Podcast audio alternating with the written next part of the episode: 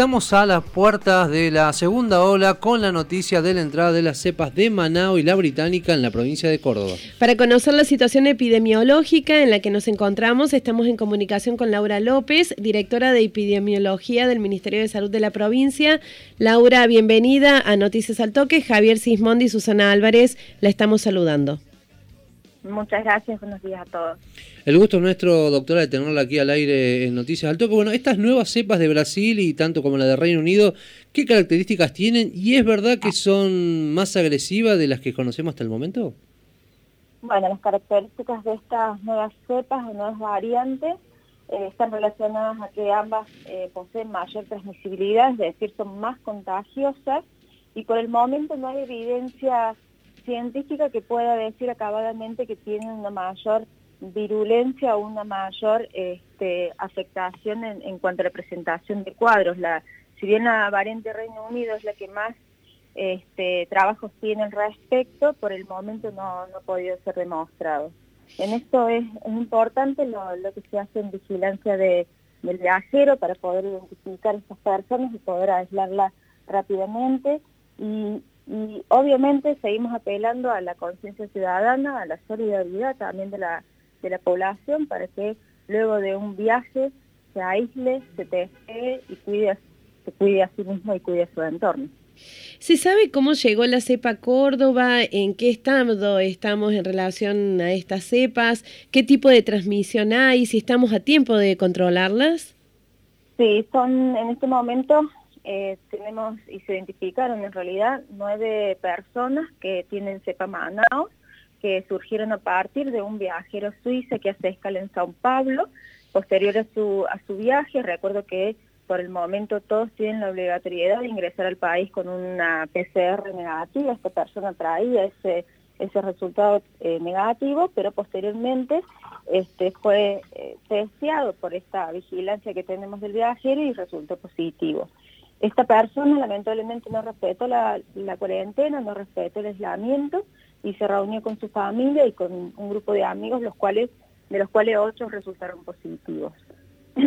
Respecto a, las variantes del Reino Unido, se trata de este, viajeros, viajeros por placer, este, a Cancún, que a su retorno resultaron también positivos y por eso también insistimos en que si en este momento este, tienen planeado un viaje, que por favor eviten ese viaje, que sigan postergando los viajes que muchas veces este, quedaron de eh, previo a la cuarentena y que ahora están este, tomándolo, que si no tienen necesidad o no es esencial ese lo posterguen para evitar esta, esta situación.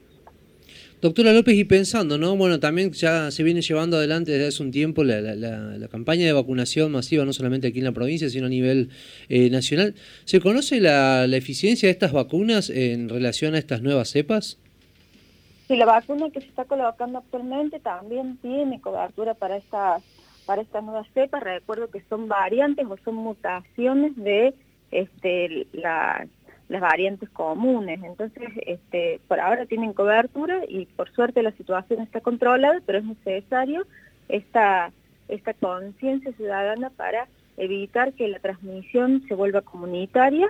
Eh, por eso es sumamente importante que, se, eh, que si no fueron detectados en los puntos de ingreso a la provincia, que por favor se acerquen a su centro de salud más cercano, se identifiquen como viajeros para poder testearlos y poder seguirlos este, de acuerdo a la situación.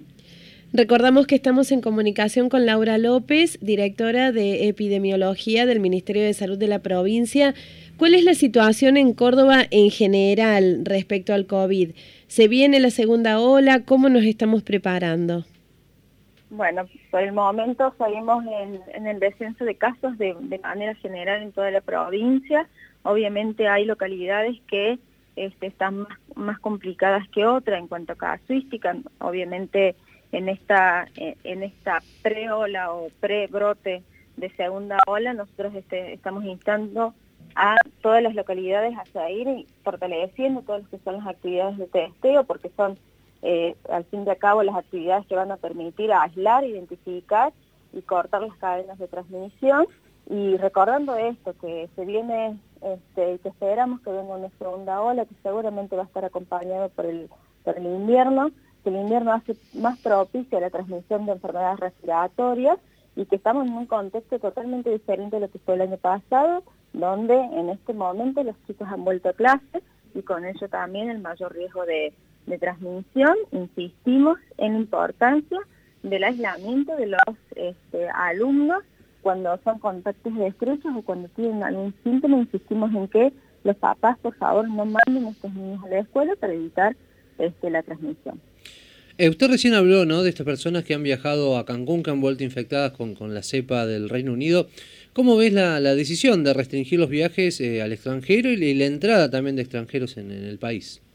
Bien, recuerdo que todo lo que es tránsito de la población tiene que ver con reglamentos sanitarios internacionales, tiene que eh, ver con tratados internacionales. Nosotros no podemos interrumpir lo que es el libre tránsito de una provincia a otra ni de un país a otro. Eso excede a la autonomía que puede tener cada provincia y cada país. Es algo que obviamente se está tratando en otros ámbitos, pero eh, pensar en, una, en un cierre de fronteras realmente es este, totalmente difícil, por eso también este, apelamos a la vigilancia de estos puestos o estos este, lugares de ingreso.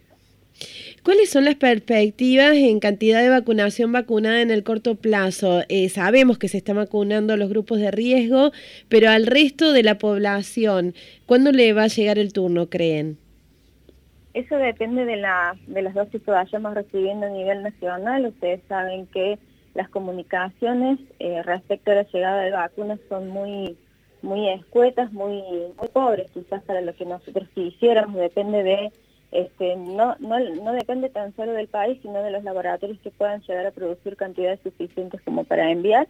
Por el momento seguimos previsando los mayores de 70, que son los que evidencian mayor este, letalidad, mayor gravedad en la presentación de, la enfermedad y, nos falta vacunar este, una, una gran proporción y, bueno, a eso estamos abocados. Creo que eh, esta este conocimiento de cuándo vamos a avanzar con los menores de 60 eh, depende de, la llegada de, de las vacunas. Laura López, directora de Epidemiología del Ministerio de Salud de la provincia de Córdoba, le agradecemos esta comunicación con Noticias al Toque.